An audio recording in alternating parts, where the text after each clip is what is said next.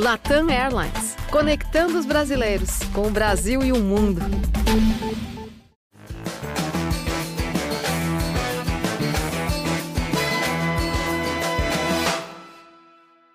Ainda não é Natal, minha gente, mas é quase. E o nosso presente antecipado de Natal, minha gente, é ele, o ator genial, talentoso, gostoso, sexy, o Júlio Andrade. Eu tô falando que aqui é pra... negócio. eu que pedi pra ele. Eu falei, puxa meu saco, É, porque é, ele, é, me deixar ele- a mais parte do, tranquilo. a parte do, do gato gostoso ele pediu pro, pro Júlio. Exato. Até perto do Natal sempre tem um presente, vai sobrar em casa, né? Exatamente. Quem mandou? E se continua assim, pode até ser um peru. Deixa eu falar uma coisa. E também tem meus bons velhinhos de guerra. Vlad, o mais velho, Conde, o mais novo e Chico, o intermediário, minha gente. Eu ganhei. Eu acho que o Vlad é um mês mais velho que eu. Mas tá- é mais velho. Continuemos assim. O decano. Mas o etarismo será praticado com ele. Eu tá bom? achei uma boa.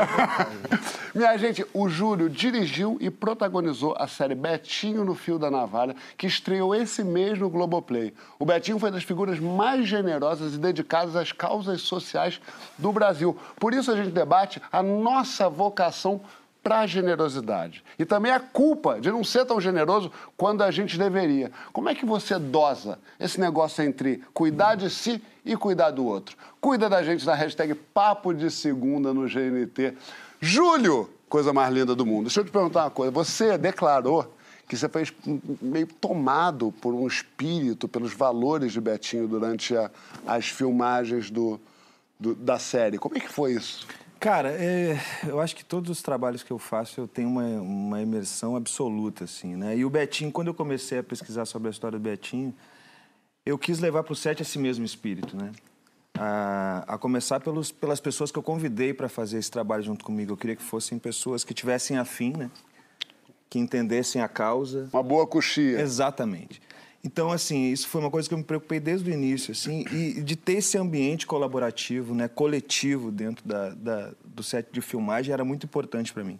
Então, era um ambiente com música, a gente... Era um ambiente leve, onde tinha liderança, mas era uma li- liderança silenciosa. O Felipe Binder fez lindamente isso, né, que foi outro diretor que dirigiu comigo. O Lipe é um parceiro, é um cara muito generoso, muito afetuoso. Então, foi um, um encontro bacana, assim, né? E eu acho que eu quis levar isso para dentro do set de filmagem e foi um golaço, assim, cara, porque a gente conseguiu é, viver esses momentos que o Betinho viveu, né? De uma maneira também tinha uma coisa assim, porque quando você faz uma, uma obra de ficção, né, baseada numa história real, é, você tem coisas que você inventa, né? Porque você não sabe tudo, né? Você não, você conhece a história, você o Betinho foi muito em cima de entrevistas de pessoas que conheceram ele. A gente sabia da história, mas a gente não tem a imagem do que aconteceu. E quando você faz numa obra de ficção uma cinebiografia, você acaba fazendo aquilo virar uma, um- uma cena real, né? Total. Aquilo vira real de alguma maneira. Então foi muito emocionante assim, e esse espírito estava o tempo todo assim presente. E, até, e uma coisa física também, né? Porque você ficou muito mais magro, você ficou. Você fez uma careca, né? Sim, sim, sim. Então aquilo- É que eu vou muito fundo, assim. A Ellen fica meio puta comigo, porque ela fala, pô, precisa raspar a cabeça. então ela ficou quatro meses comigo ali com um velhinho, pô, eu emagreci sete quilos. Então eu fiquei magrinho, carequinha. Eu fiquei um, um senhor ali do lado dela durante esses quatro meses. Falou, Ela não foi isso que eu assinei. Obrigado, meu amor. Ela, ela é impressionante, assim, porque ela segura uma onda, porque ela vai a cada trabalho vivendo com um personagem diferente, né? É, Ela já, sua pre- já sua namorou pressão- Paulo Coelho, já namorou... No sopre- Na época de supressão, ele operou a clavícula dela. Ela Não, acordou. muito pelo contrário. O- Eu lembro sob pressão uma vez que meu filho cortou o, o queixo. Ah, você e- foi? E não, bicho. muito pelo Deixa comigo. Ele botou um pano e eu falei, o pai vai ver. Tira o pano pra eu ver qual é a situação. Se precisar, eu levo você pro pronto-socorro. Quando ele tirou o pano, eu falei, vamos pro pronto-socorro. e aí a gente foi pro pronto-socorro. Tá vendo? Aí a gente chegou no pronto-socorro, entrei no consultório, chegou na hora de costurar, que, pô, eram quatro pontos. Ela falou, eu vou ter que costurar. E eu fiquei em cima do menino assim, né? De frente pra ele, em cima dele na maca, o pai tá com você. Sofrendo mais que ele. Mas eu tava ali. Pai tá com você, vamos nessa. Quando ela começou a costurar, eu fiquei desesperado. Depois que ela tinha fechado a costura, que eu vi que estava tudo sob controle, eu fiquei branco. Eu fiquei branco a ponto de desmaiar. Desmaiou? E eu falei, e aí eu pedi pra ir tomar um- uma água, sair pra tomar uma água. Quando eu voltei, tinha cinco médicos dentro do consultório, porque eles sabiam que eu era o Evandro. e eu entrei branco no consultório. E eles falaram. Ó, o nosso herói. aí." Olha o cara, que foi a maior defende a classe. vida. Mais porque- um frouxo no palco. Mas isso é interessante porque eu não Excelente posso... sutura, né, Evandro? Eu não posso ver sangue que eu desmaio, cara. E eu fiz o sob pressão. Então, isso é, é a força do personagem, que me dá força, que me faz claro. esquecer de tudo. E, e- e- e é assim que funciona. Pra mim, tem que ser assim. Só para contextualizar, o Daniel de Souza é o primeiro filho do Betinho e ele toca hoje em dia um dos projetos mais importantes dele, o Natal Sem Fome do Ação de Cidadania. Ele falou com a gente sobre a série e agora também a gente vai ver um trechinho do Betinho no Fio da Navalha. Olha aí. Ver a série do Betinho foi uma experiência, digamos assim, intensa, para dizer o mínimo, né? Porque ao mesmo tempo que a gente está contando a história de um brasileiro eh, cujas ideias, cujo legado eh, ainda são importantes hoje, por outro lado, também a gente está falando no plano pessoal. Então, eu estou ali na série, a minha mãe, é uma sensação misturada de exposição, obviamente, porque não poderia deixar de ser, mas ao mesmo tempo de um orgulho e de uma realização muito grande.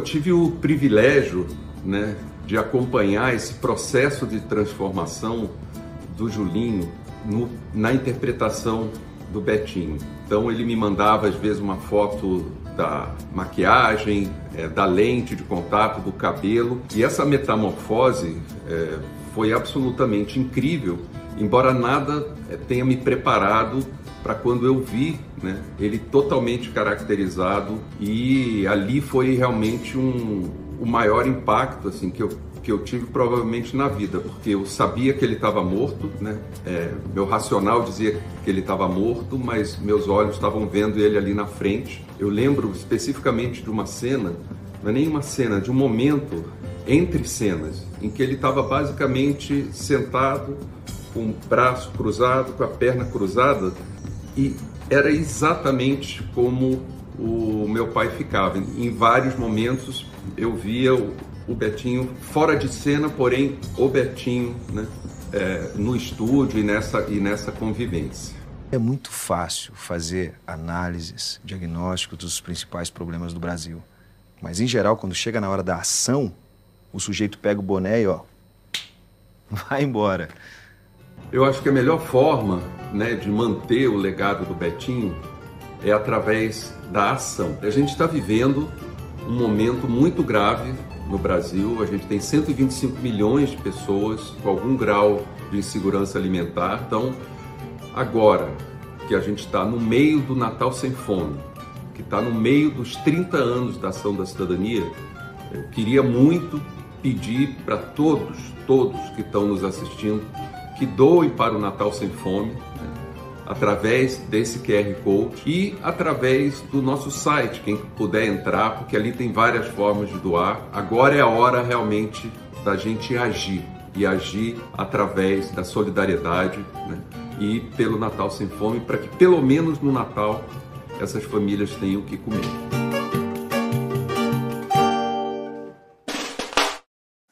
Que coisa linda. Eu só queria reforçar o que o Daniel falou. Doem. É um- uma maneira de ajudar a gente que está passando fome. É, eu acho que a coisa mais básica para um ser humano é poder se alimentar. Betty. Oh, Betty. Bom, Foi bom isso, hein? bom.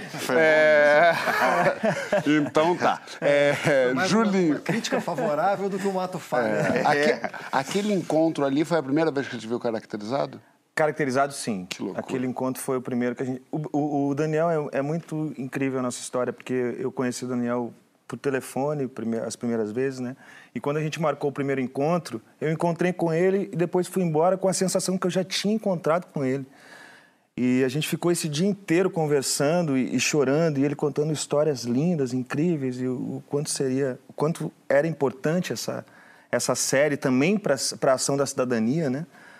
É, e, e ele virou meu parceiro, assim, toda a série. Consultor, né? Consultor, ele estava sempre comigo. Eu ligava em cena para ele para perguntar alguma coisa, para com alguma dúvida ou perguntar sobre um trejeito. Pô, seu pai faria isso? Seu pai sentaria no colo da Maria para conversar alguma coisa? Coisas, coisas da intimidade, porque a nossa ideia sempre foi mostrar o Betinho nessa intimidade, porque esse Betinho da campanha, do tu- muita gente conhece, mas o Betinho da intimidade que a gente queria mostrar. Então o Daniel me ajudou muito. Eu me lembro muito, assim, da, da, da figura do Betinho, assim, daquela, de uma camisa que tinha, de um prato vazio. Isso é, uma imagem...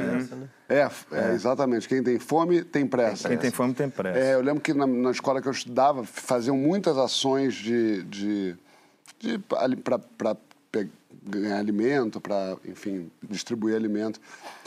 Francisco também provavelmente se lembra muito da figura do Betinho. O que que, que, que, que o Betinho significava para você? Bom, o Betinho foi amigo do meu pai, do Aldir, né? Ah, não sabia. É. Inclusive, Seu pai foi responsável pela. por uma das citações ao Betinho mais importantes da cultura Exato. brasileira, que é um verso da canção Bêbado Equilibrista. O hino Perdoe da o- anistia, né? O hino da anistia, perdoe o canal, vai ter que pagar um direito autoral para mim.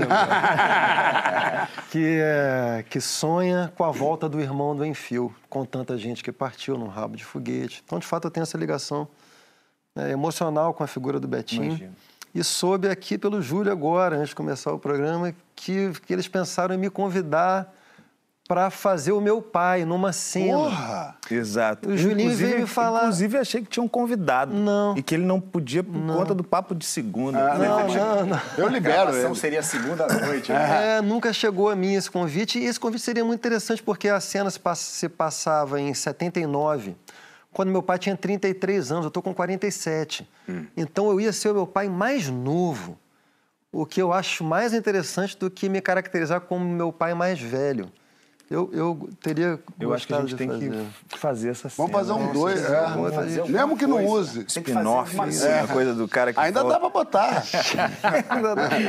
Bom, Eu acho que ele Mas- ficou corajoso depois que passou. pô, É chamaram. Agora Eu ele falou pra mim no ca-. Ele falou no camarim que não aceitaria. Falou? mas eu mudei de ideia. no cabelo. Pouco Agora que tempo. passou, É muito bom ter um especialista em frouxidão, né? que ele detecta qualquer sinal, né? eu sou atento aí. Deus faz e junta, né, Vlad? faz e junto. Mas eu, brincadeiras à parte, queria falar o negócio do Betinho, cara. Essa tem uma cena ali que me pegou muito, assim, porque tudo no Betinho gira em torno da ação. O que já é uma coisa bonita é, em se tratando de um homem com a condição dele, a fragilidade física, né? Então, quem tem fome tem pressa, a ação da cidadania. E eu fico feliz de, de- o Betinho estar sendo revisitado, Julinho, porque eu, eu considero que a figura dele tem algo importante a dizer ao nosso tempo, a forma de fazer política do nosso tempo. Tem uma cena ali em que ele fala ah, porque fazer análise sobre o Brasil é fácil, mas na hora da ação todo mundo pega o seu boné. Essa frase, ela, ela toca em mim. Ela toca em mim. Eu sou a pessoa que faz análise sobre o Brasil, né? E eu deveria ter mais ação do que eu tenho. Isso é uma coisa que eu me falo todos os dias da minha vida. Espero melhorar nisso, assim. Mas o que eu queria dizer é que eu considero que tem algumas formas de contribuição política, tá? Vou falar mais ou menos em ordem decrescente, mais ou menos. Uma é a ação institucional, você ser funcionário público. Quanto mais alto o cargo, maior a responsabilidade, maior a possibilidade da contribuição. Outra é a ação para-institucional, que hoje a gente chama de terceiro setor ou de sociedade civil organizada, organização não governamental, que é o que o Betinho já fazia antes de que esses nomes existissem, né? É, Você, a sociedade civil toma para si uma tarefa que o governo, por qualquer razão, não é capaz de realizar, né? Outra forma de você contribuir politicamente, eu tenho amigos que fazem isso, assim, é estudar pacientemente um tema, estudar minuciosamente políticas públicas. Cara, eu tenho amigos que eu considero verdadeiros heróis assim acadêmicos. Os caras estudam 30, 40 anos de segurança pública. Ninguém conhece, velho. Mas são os caras que mais deveriam ser ouvidos quando você estiver tratando desse tema. É, outra forma importante, militante. Militante é aquela figura que ajuda uma determinada ideia abstrata a virar realidade. Então, ser um militante partidário, uhum. isso é uma coisa importante. Embora seja uma atividade que contém riscos. Não, não posso te abrir essa discussão agora, adoraria. É, uma outra atividade que é a que eu faço, que talvez seja menos importante dessas todas, que é fazer análise de Brasil, como e que pode ser uma coisa muito importante, assim, se você for um intelectual público conseguir um certo alcance, você pode orientar caminhos da discussão pública, da discussão cultural, pode ser uma coisa uhum. importante. A forma talvez é, menos importante, mas é, é, a mais comum hoje, é o que eu chamaria de ativismo digital. É, é, o João riu porque sabe que é uma coisa que eu penso muito, assim.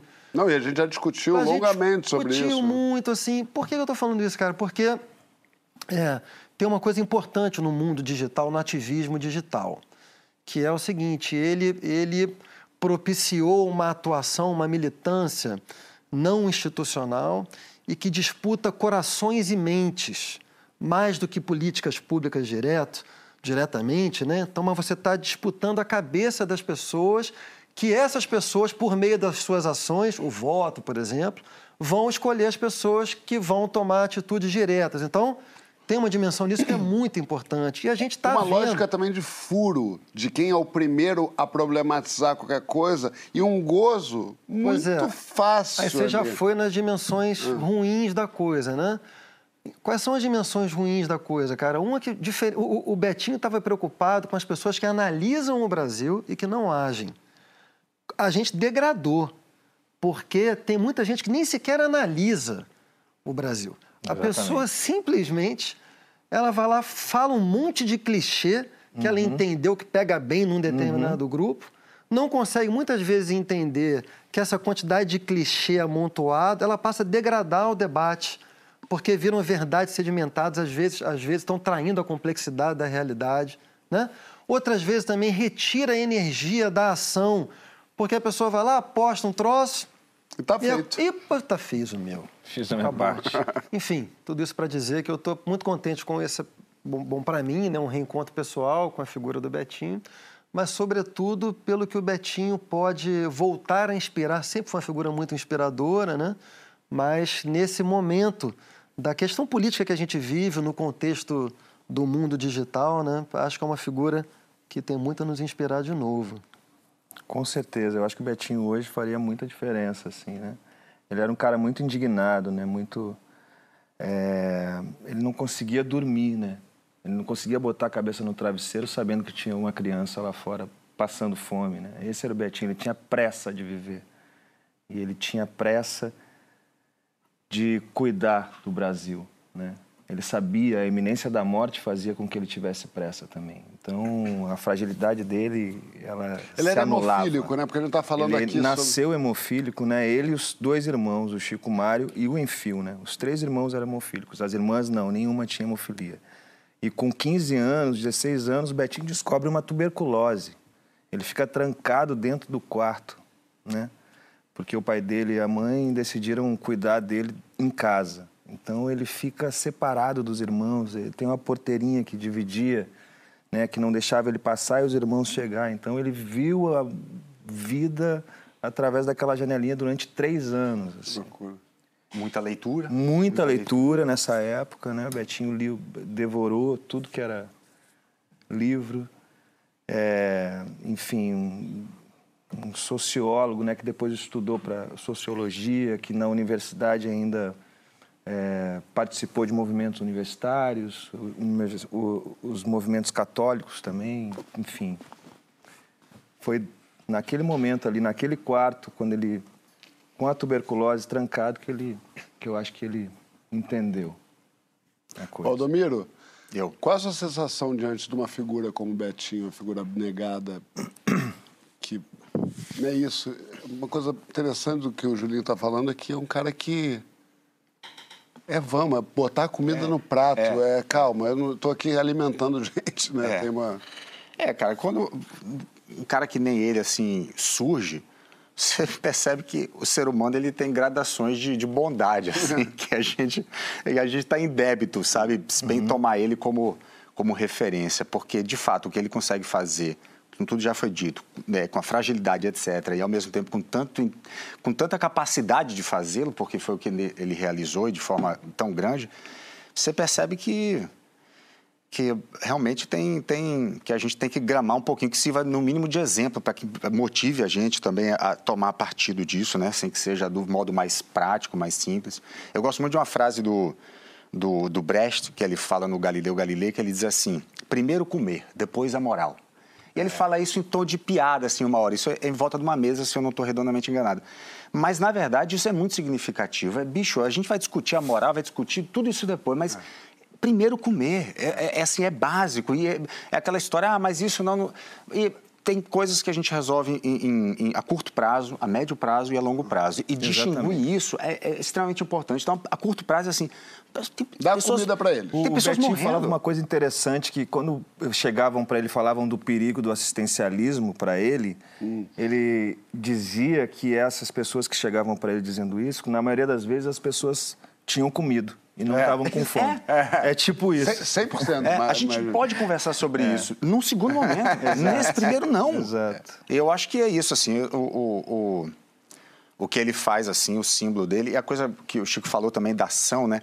Também parece, e, e de botar a mão na massa, é muito, é muito o oposto realmente do, da facilidade que as pessoas têm hoje em dia de se sentir engajadas Exato. em determinadas causas. Discutir na mesa de bar longamente é. sobre coisas que a gente tem que fazer, é. mas na hora de fazer. É.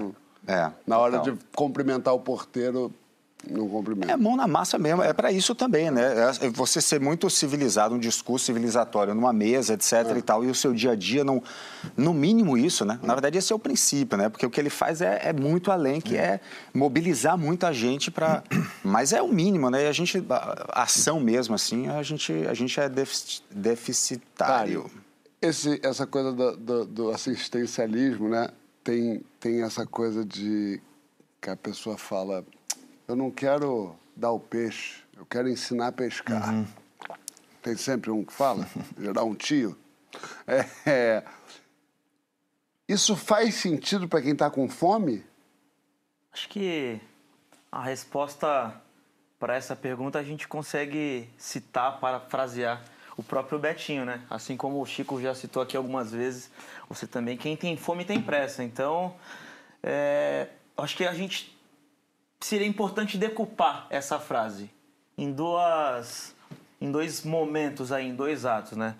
Que é dar o peixe. Isso aí seria o, o assistencialismo, que é uma ação emergencial, que é importante. Não dá para pensar em matar a fome daqui a seis meses. É. E a outra coisa seria o ensinar a pescar, que isso seria uma ação estrutural, né? São duas agendas diferentes, são duas agendas mega importantes que uma não anula a outra e Exato. tem que correr simultaneamente. Uhum. Mas quando eu escuto essa frase, fatalmente a pessoa que ainda acredita nessa visão, ela também acredita na meritocracia, ela uhum. também acredita que as pessoas partem do mesmo lugar e ela não está conseguindo. É uma questão de esforço. Não está conseguindo enxergar que o Brasil voltou para o mapa da fome, né? Sim. Hoje a gente tem 33 milhões de pessoas passando fome no Brasil. Um país que é uma potência em produção de alimento. Hum. E olha só esse dado que importante e interessante. A gente desperdiça, não é que produz, a gente desperdiça oito vezes a quantidade que seria suficiente para matar a fome desses 33 milhões de pessoas, né? E aí tem uma coisa que o Betinho fala também, que é como é que a gente muda isso? É com ação, é com solidariedade. E aí eu pergunto para as pessoas que acreditam que não tem que é, dar o peixe, mas ensinar a pescar, qual é a ação que elas estão fazendo, né? Porque eu vejo muitas, muitos empresários, muitas pessoas que têm condição de ajudar, que eles acham que ensinar a pescar é cobrar das pessoas ali ao seu redor, dos seus funcionários, porque eu estou empregando. Eu estou empregando pessoas, então eu estou ensinando a pescar. São dois, dois assuntos diferentes. É, ensinar a pescar, eu acho que tem a ver também com a capacitação que a pessoa tem que estar com a barriga, com o Exato. estômago forrado ali para conseguir uhum, raciocinar, estudar, voltar a sonhar, que tem gente que não tem a oportunidade de sonhar porque tem que matar a fome antes, né? E aí tem uma, uma, uma frase que eu gosto muito também, que é a fé sem obra, ela é morta. Não adianta só pensamento positivo. Pensamento positivo, na minha opinião, apenas não leva para lugar nenhum, porque tem que ser pensamento positivo e ação. Então, é, todas essas iniciativas, acho que elas têm que acontecer simultâneas e a gente, como o próprio Chico citou aqui também, sociedade civil organizada, desenvolver políticas públicas e articular quais são os empresários, quem é a, a, a, o time que consegue ter acesso a essa população, como por exemplo a própria CUFA, como por exemplo a ação da, da, da Geise Diniz, do Pacto contra a Fome, uh, enfim, tem uma porrada de organizações que cada um tem um papel diferente, cada um tem um papel importante. Eu concordo com o Chico também que tem pessoas, eu encontrei um pouquinho desse meu papel como comunicador, trazendo luz para esse tema e falando, né, emprestando a minha voz ali dentro das redes sociais para a gente arrecadar fundos e, mais eu também fui para o front ali, na mão na massa, ajudar a distribuir. Então, cada um tem uma, uma, uma, participação importante, mas o que eu gosto de encerrar todas as apresentações que eu faço, fazer uma, uma provocação, um convite de doar o seu vale refeição para um jovem de favela que quer estudar porque eu acho que a gente só consegue transformar esse país com a educação e não dá para estudar com fome. É, total. Boa.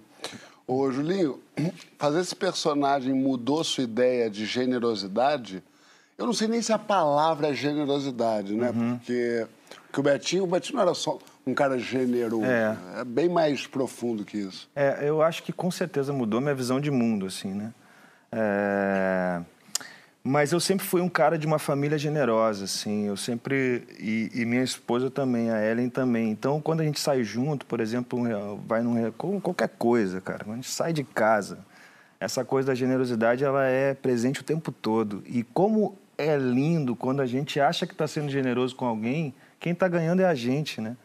Eu, a, semana passada a gente foi num restaurante e estava comendo, aí a gente, e, a, e a Ellen sempre pergunta da vida das pessoas, do garçom, e de repente fica conversando. Bom, cara, resumindo, no final o cara trouxe a sobremesa e ela falou: senta aí com a gente, vem comer a sobremesa com a gente. Eu acho que. E o Betinho acentuou isso em mim, assim. É... Minha família também, meu pai eh, conheceu minha mãe num gesto lindo de generosidade, porque minha mãe sozinha é, com sete irmãos, sem ter o que comer. Meu pai viu que ela precisava, levou comida, levou café e eles se apaixonaram assim. Depois, anos depois, meu pai vendeu o apartamento que ele tinha, comprou um sítio, convidou os irmãos da minha mãe para morarem nesse sítio. Então era uma, eu vivi numa comunidade assim familiar que era muito generosa. Então mas eu acho que o Betinho tem tá num outro lugar, né? É. O Betinho é único nesse lugar. O, o Betinho dizia que ele distinguia assistencialismo de solidariedade, né? Que a gente solidariedade é o que a gente faz na vida, né? É, é isso que eu acabei de dar esse exemplo agora aqui, né? Com seus amigos, com, com a sua família, com seus vizinhos, né? Ou, ou numa uma, quando acontece uma catástrofe assim mundial que a gente se solidariza e ajuda todo mundo, né? Uma enchente como aconteceu agora no sul do país Ninguém vai falar, não, não, não manda comida para esse cara porque isso é assistencialismo. Não existe isso, né? Claro. Uns Mas, um ou outro. É, acontece. E, ou para uma criança que está passando fome, que pede comida, você fala, não, daqui a três meses eu estou preparando um plano de governo aqui que vai mexer na, na, na, parte estrutural e que não sei o quê, que a gente vai lhe dar comida, saúde e tudo mais. A criança vai morrer de fome, né? O, o que o Betinho tinha mais medo não era o risco da, do, do, do assistencialismo, era o risco da gente perder a solidariedade, né? Perder uh, o senso, né, das coisas, né? Porque a gente foi acostumado com a pobreza. A gente vive num, num mundo dividido entre a pobreza e a riqueza, né? Então, o Betinho ele queria o básico, né? E ele lutou pelo básico. Ele tinha outros planos, só que ele precisava resolver esse primeiro. Então, foi isso que ele convocou a sociedade toda, né? Ele era um, era um projeto apartidário, né? Suprapartidário que que queria ele queria todo mundo, o setor privado, o setor público, todo mundo junto em torno dessa causa, né? Era o desejo dele, né? Para poder depois falar sobre reforma agrária, falar sobre emprego, saúde, enfim. É triste pensar que o Betinho, eu vou arriscar dizer que se ele pudesse ter escrito uma cápsula do tempo antes de morrer, eu acho que ele apostaria num país muito melhor do que a gente tem hoje. E eu arrisco a dizer também que ele estaria muito triste com a situação que a gente está hoje. É, é provável, teria muitas razões. Por outro lado, o Bolsa Família se tornou uma política de Estado, né? Uhum. E o Brasil chegou a sair do mapa da fome, Uhum. depois, Voltou. infelizmente, voltou. E que se acentuou na pandemia, Se né? e a gente hoje pandemia. tem um país que passa fome, né? Ainda. Minha gente, eu poderia ficar aqui horas falando sobre isso, papo bom da porra. Então assistam a série que tá linda com o nosso querido Julinho. Betinho no fio da navalha. Na volta a gente fala sobre perder o controle. Conta na hashtag Papo Seguro GNT se você é do tipo controladinho ou se você é aquele que, é- que acha que é tipo iolo, sabe? Você só vive uma vez? Se que sair do controle é bom, que tem que despirocar mesmo? Vai lá que a gente já volta.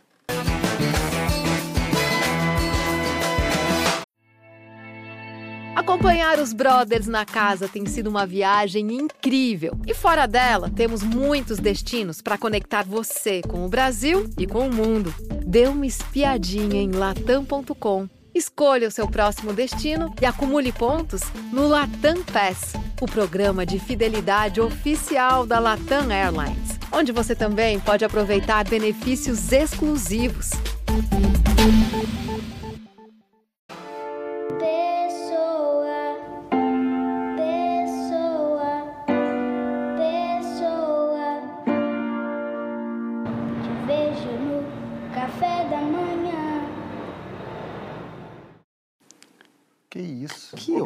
Acabar com a gente? Que, Que bonito, cara. Não sabia que vocês iam colocar isso. Essa música é do meu filho, Joaquim, de 8 A anos. primeira composição dele pro E Pessoa. o Pessoa estava desde o início da vida dele e acabou falecendo, acho que faz, sei lá, uns três meses.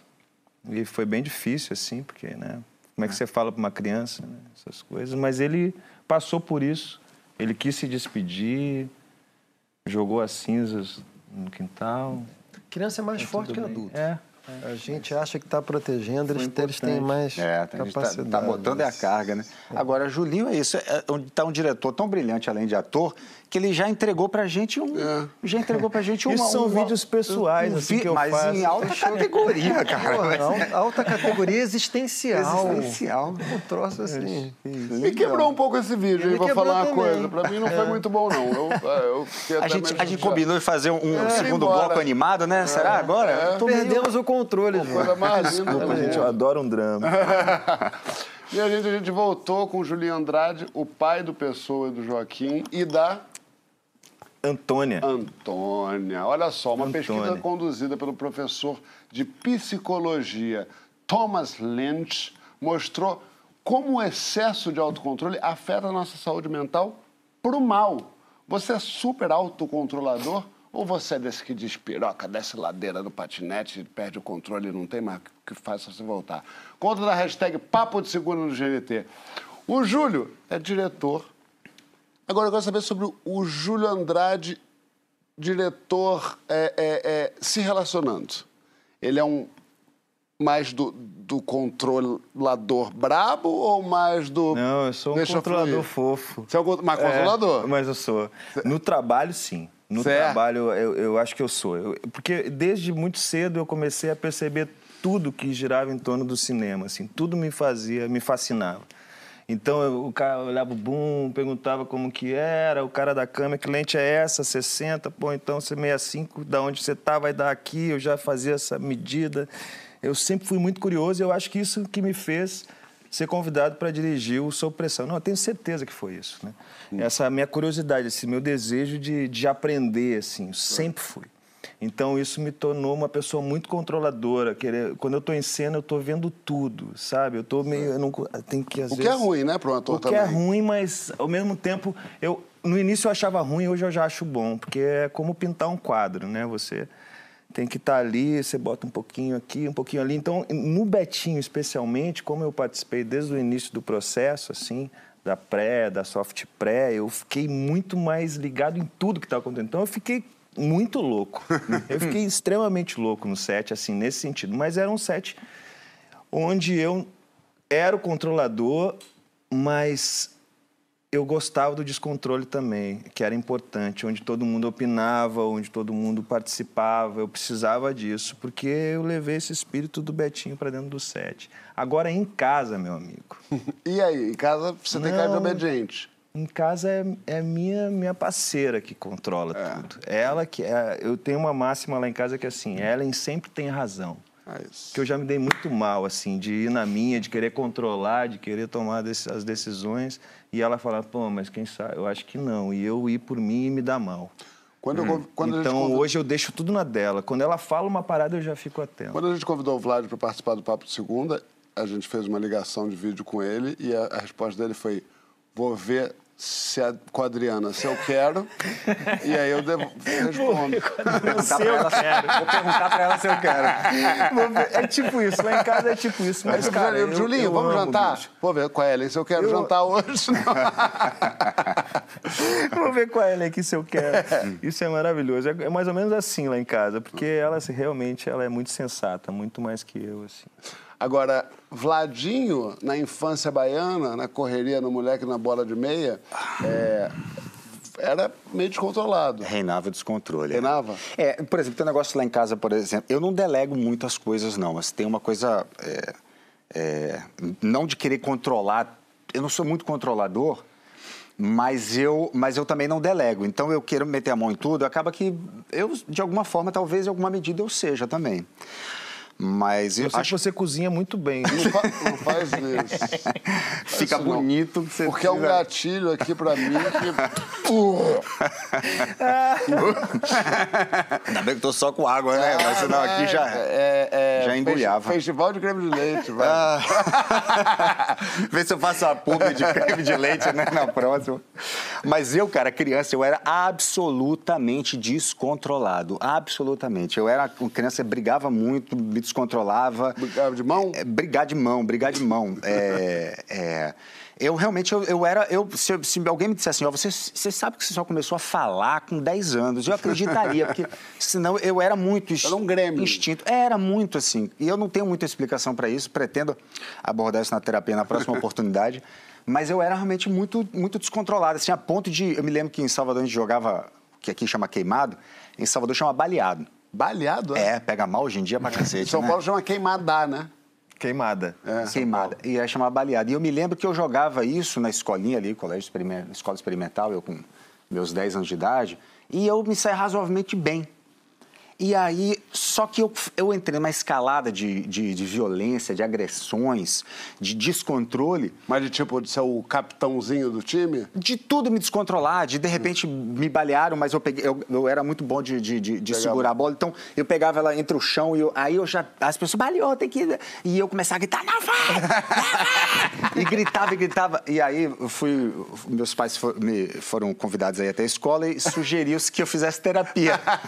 Oito, nove anos de idade. assim. E eu era muito agressivo. A ponto, eu me lembro, teve uma vez que a gente tentou eh, jogar e aí ninguém queria jogar comigo. E aí eu fiquei sozinho na. Aí não, aí Jorge falou: é, Não, eu jogo com você. Obrigado, Jorge. Beijo. Abraço, Jorge. Sabe o que aconteceu? Eu, eu- eles- e os outros queriam jogar, os outros 15 do outro time. E eu falei: Bora, eu vou ganhar de vocês. Entendeu? Nervoso. Eu ia ganhar, eu tinha certeza absoluta que eu ganharia. Mas dentro de mim eu pensei assim: talvez, Talvez depois de balhar uns 12, eu perca. É óbvio, uma criança descontrolada, ela não vai bem em esporte algum, né? Eu fui baleado, acho que na segunda jogada. E aí o pessoal acabou, não sei o quê, parou. aí eu comecei a gritar de novo, de novo.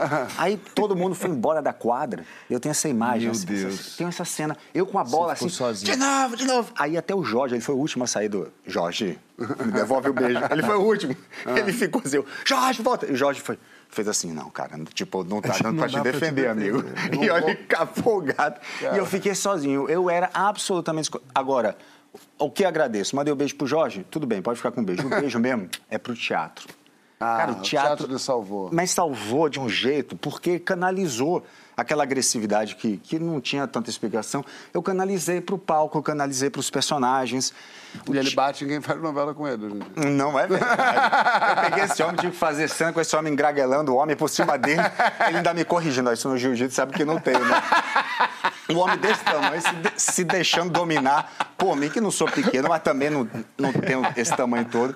Passou a novela inteira me batendo. Foi, muito bom.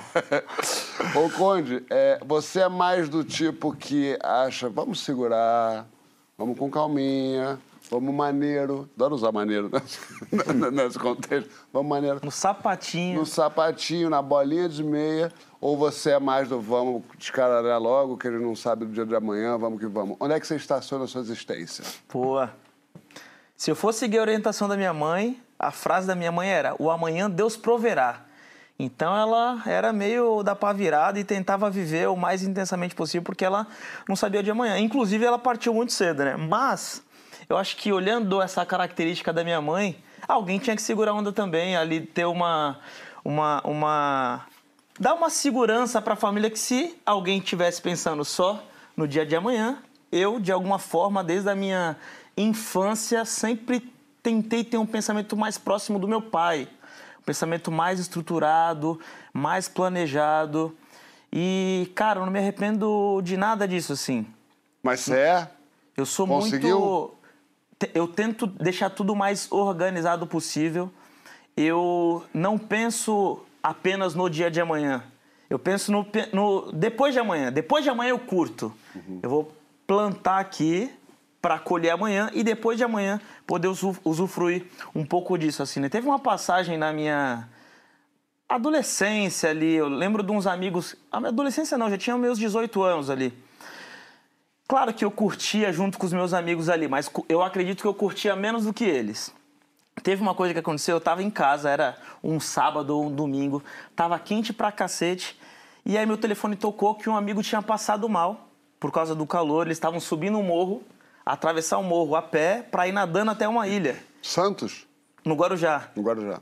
E aí eu pensei, cara, eu tô aqui estudando num sábado ou domingo, sei lá, um baita calor, eu também queria estar na praia. Mas eu renunciei a essas coisas para pensar no dia de amanhã. O, o dia de amanhã chegou.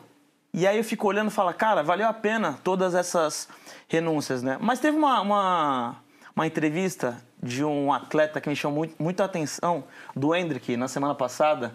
Ele falando que, ah, eu não curto muito balado, curto mais sair para comer e tal, não sei o que. Eu vi que isso eh, causou uma comoção, muita gente se identificou. Eu também me identifiquei nessa fala. É, eu não estou aqui respondendo por ele, mas quando eu li essa entrevista dele, eu pensei, caramba, eu também, em algum momento da minha vida, comecei a aprender a não curtir a balada, não curtir a festa, não curtir a praia, não curtir a zoeira, para tentar ter uma vida mais estável, estruturar isso e lá na frente, lá na frente poder proporcionar isso para as pessoas que eu amo, que eu admiro, que eu quero ter perto de mim, né? Até porque, naturalmente, se para algumas pessoas é, a vida é para curtir porque ninguém sabe o dia de amanhã, é porque tem alguém segurando a onda e para mim não tem problema nenhum.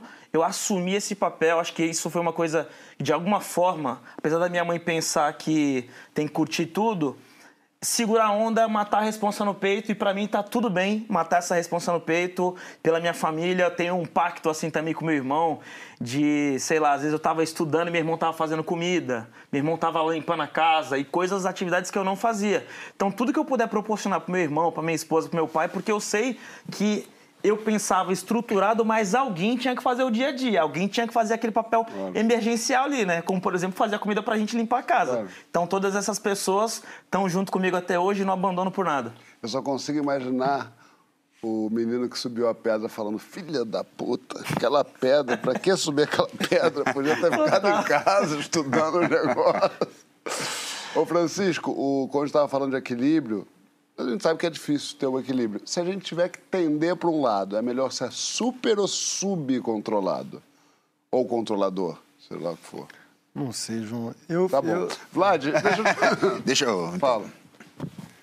não, eu fiquei pensando. é, eu acho que eu sou autocontrolador, mas eu não sou controlador dos outros. Então, assim, eu sou uma pessoa infelizmente ansiosa, assim, eu tenho um pouco de dificuldade de dormir, que é uma coisa que eu não gosto, assim, que está relacionada à preocupação, né? A um- uma coisa de você ficar antecipando o evento. Não tá ali, né? É, Não tá ali naquele chato, momento, né? Chato, mas isso é uma coisa que eu quase que desisti, assim, porque é muito estruturante do que eu sou. E tem muitos benefícios, né? Tem a ver com isso que o Conde estava falando, né? Pessoas que são assim, em geral, têm um senso de responsabilidade muito forte. Eu me identifico super, assim. É, e, a- e a- e acaba que você cultiva coisas, né, que se tornam virtudes, porque você cultivou aquilo muito tempo, né? Mas eu não tenho essa coisa do, do controle excessivo do outro ou do ambiente, o que de alguma maneira acaba equilibrando.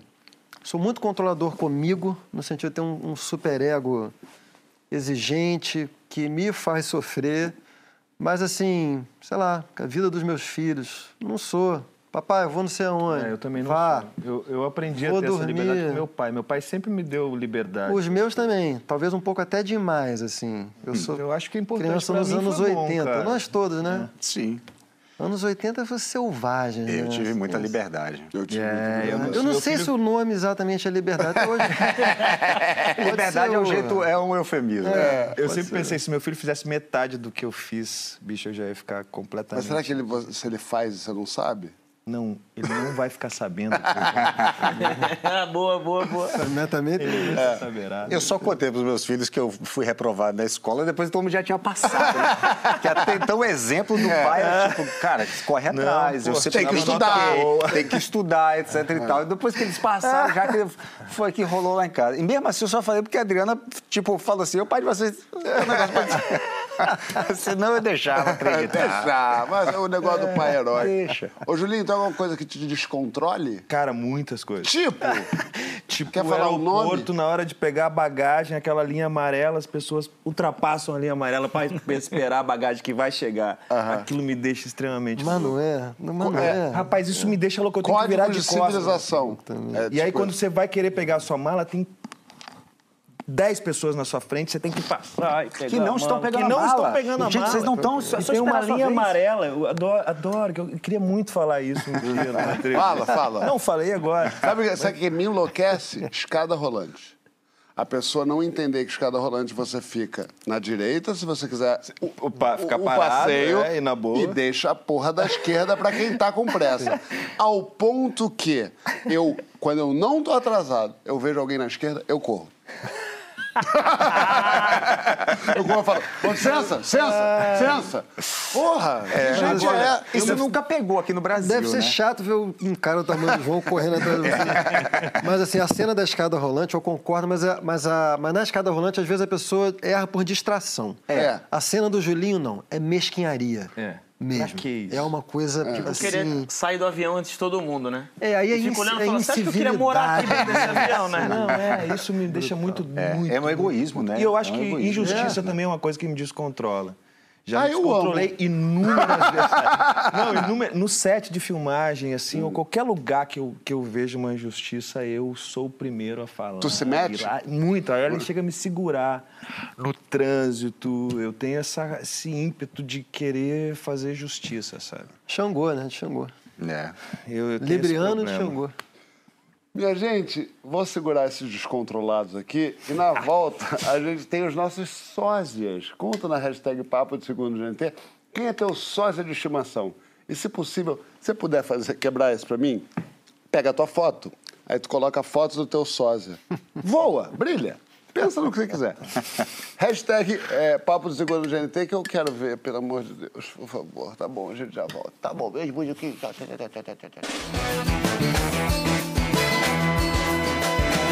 Comprar casa própria, realizar a viagem dos sonhos ou adquirir seu veículo sem desperdiçar estalecas. Com a Ademicon, lógico que dá. Fique de olho na casa mais vigiada do Brasil e planeje sua liberdade financeira. Ademicon é crédito, é investimento, porque é especialista em consórcio. Estamos de volta com essa simpatia. Quem que falava isso? Era Jô Soares ou Marília? Essa simpatia. Acho que era a Hebe, né? Julinho de Andrade. Ah, mas se for a Hebe, eu vou ter que dar um beijo nessa boca. Não, agora não, me poupa. Minha gente, a gente tá aqui e a coisa é o seguinte: Julinho Andrade já interpretou os seguintes personagens. Pega papel e caneta: Raul Seixas, Gonzaguinha, Paulo Coelho e o Betinho. Lenny Dale também. Lenny Dale. Lenny Dale. Entendeu? Você acha que ele parece com algum? A gente debate agora sobre os nossos sósias, que a gente acha ou os outros acham que parecem com a gente. Quem é o seu? É bom ser parecido, comparado com outro? Ou é melhor ser único no mundo? Esse Jasmim do Campo, que é Francisco Bosco. E o, ou, ou, ou, ou, então esquece tudo e vira sósia desse homem zarrão aqui. Essa delícia de Julinho Andrade. Conta na hashtag Papo de Segunda ai, ai, ai. no GNT. Vamos ver a semelhança do Júlio com os grandes personagens que ele interpretou além do Betinho. Let me sing, let me sing, let me sing my and roll. Let me sing, let me sing, uh, let me sing my and roll. Aí entra, não vim aqui tratar dos seus problemas. Mas essa música é tua? É minha. Até alguém provar o contrário, é minha. Vamos inscrever no festival agora, já. Você tá doido, mas elas não vão aceitar música em inglês, né? Só um instantinho, peraí. Você acha mesmo que alguém, algum dia, vai querer ler essas coisas que você escreve? Eu sou escritor. Não pare na pista, é muito cedo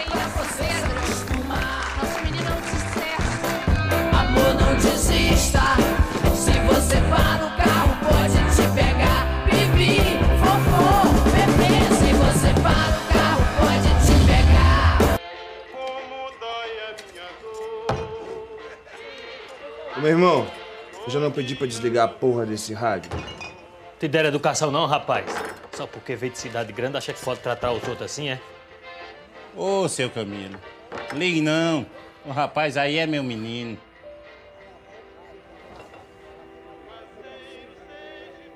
Se eu não soubesse, eu não acreditava. Então olha aqui, ó. Luiz Gonzaga do Nascimento Júnior, filho de Luiz Gonzaga do Nascimento. É Rapaz, né? Isso não é ator, não, isso é cavalo. Cara, o Gonzaguinha, eu já era muito fã do Gonzaguinha. Ah. Eu morava em Porto Alegre, eu lembro do meu pai cantando Gonzaguinha para mim, é, arrepiando o braço assim, ele cantava e mostrava, né? É. O braço arrepiado, até arrepiava até aqui o pescoço. E, e eu fui crescendo, e à medida que eu fui crescendo, fui entendendo da vida e escutando Gonzaguinha, eu comecei a arrepiar também. Aí as coisas foram se encaixando. E, e, e de, depois que eu fui, quando eu fui para o Rio de Janeiro, eu fiquei sabendo que iam fazer um filme do Gonzaguinha. Eu fui atrás, falei que eu queria fazer o teste. Passaram-se sete anos. Depois de sete anos, eu descobri de novo, por conta que estava rolando um filme, que estava rolando um teste, me ofereci para fazer o teste e fui fazer o teste e passei. E eu costumo dizer que eu sempre a coisa de, de ficar parecido com esses caras, né? Tem a ver com esse elo que eu faço da minha vida, do meu. Eu fui, eu fui entregar, fui fazer o meu Gonzaguinha. Eu fiz o meu Betinho, uhum. né? É a minha versão, assim. Não, não existe como você se desprender de você para fazer um personagem desse ou ter, procurar uma imitação. É, você, você faz um elo que você né de, achar né? de, do, do, que é seu com esse personagem né? Você conversa com ele. Eu acho que é isso que eu tento fazer assim nos meus é, é, é entender um pouco da alma desses personagens e não é, uma caricatura ou, ou, qualquer coisa uma imitação né? Cara Julinho tá tão impressionante mesmo com, com esse, esse potencial camaleônico. Aliás, eu não sei se são todos, mas que alguns, algumas parcerias foram, foram com o, o, o, o cara, o Martim, Martim, Martim com o Martim sim, Trujillo. Sim. E o Martim, que é Martim, um dos, Ah, isso é, um é bom, muito bom falar, galera. Dos... Essas caracterizações todas, eh, isso aí é graças às pessoas, os profissionais que estão do meu ah. lado também. Não é mérito só meu, assim. Eu acho que o Martim é um cara excepcional, assim. É um cara que eu conheço lá do Gonzaguinha. Martim é caracterizado. Eu lembro do Martim fazendo a peruca do Gonzaguinha, que é fio por fio, cara. Ele é peruqueiro. É. É fio por fio, ele coloca o óculos e fica, cara. É fio por fio ele faz a peruca. Então, agora, é um absurdo. Mas agora, e tudo isso também é, é, o trabalho deles, mas assim, se botar e o cara não, não o cara não trouxer o, o Gonzaguinha dele, não rola. Assim, Você faz isso tão bem que eu tô querendo elevar agora o patamar. Eu queria provocar ele para fazer o filme do Maguila. Eu queria ver ele fazer ele ganhar peso, entendeu? Ganhar o sotaque sergipano. Eu acho. Porque, meu irmão, tá demais, cara. Uns 20 é. centímetros. É. É, cara. Eu, Qual eu... você acha que ficou mais parecido de todos? Eu acho que Gonzaguinha. Gonzaguinha. Gonzaguinha, porque eu cantei muito Gonzaguinha. Eu lembro do teste do Gonzaguinha, que foi com Breno Silveira, grande mestre da minha vida, assim, um dos grandes mestres. Eu lembro do teste, cara, que eu cheguei, eu coloquei uma, uma roupa meio parecida com o que eu tinha em casa. Eu, eu, eu fui atrás de uma peruca de carnaval que eu consegui fazer com que eu ficasse com uma franja mais para baixo. Eu fui todo caracterizado pro teste, cheguei com um violão, com uma bolsa meio comunista, assim, né? Uma coisa, cheguei no teste, quando o Breno me viu, ele tomou um susto. Ele achou que eu era um sósia.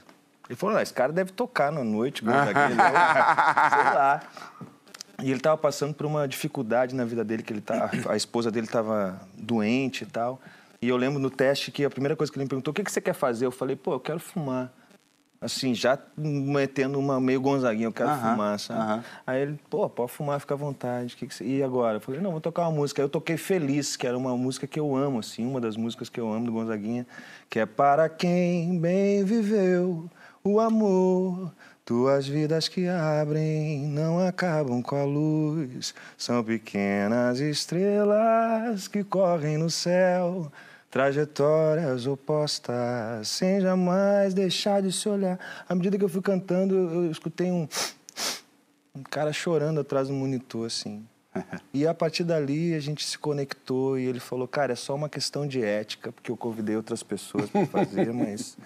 Só uma questão Dá de- um tempo aí. e tal. O pessoal vai continuar entrando, mas... É, e eu saí, tinha três caras ali barbudão pra fazer o Gonzaguinha, que tava ali na luta também. Então, assim, é, o Gonzaguinha, eu- eu- ele foi um personagem muito presente na minha vida. Eu tinha muito dele, assim. Então, Agora eu vou fazer uma pergunta pra você que eu vou fazer pra todo mundo, não vale responder Ravel.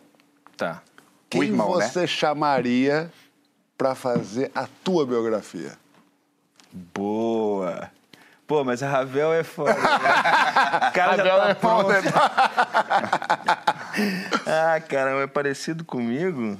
Ou quem chamaria? Poxa, que pergunta difícil, João.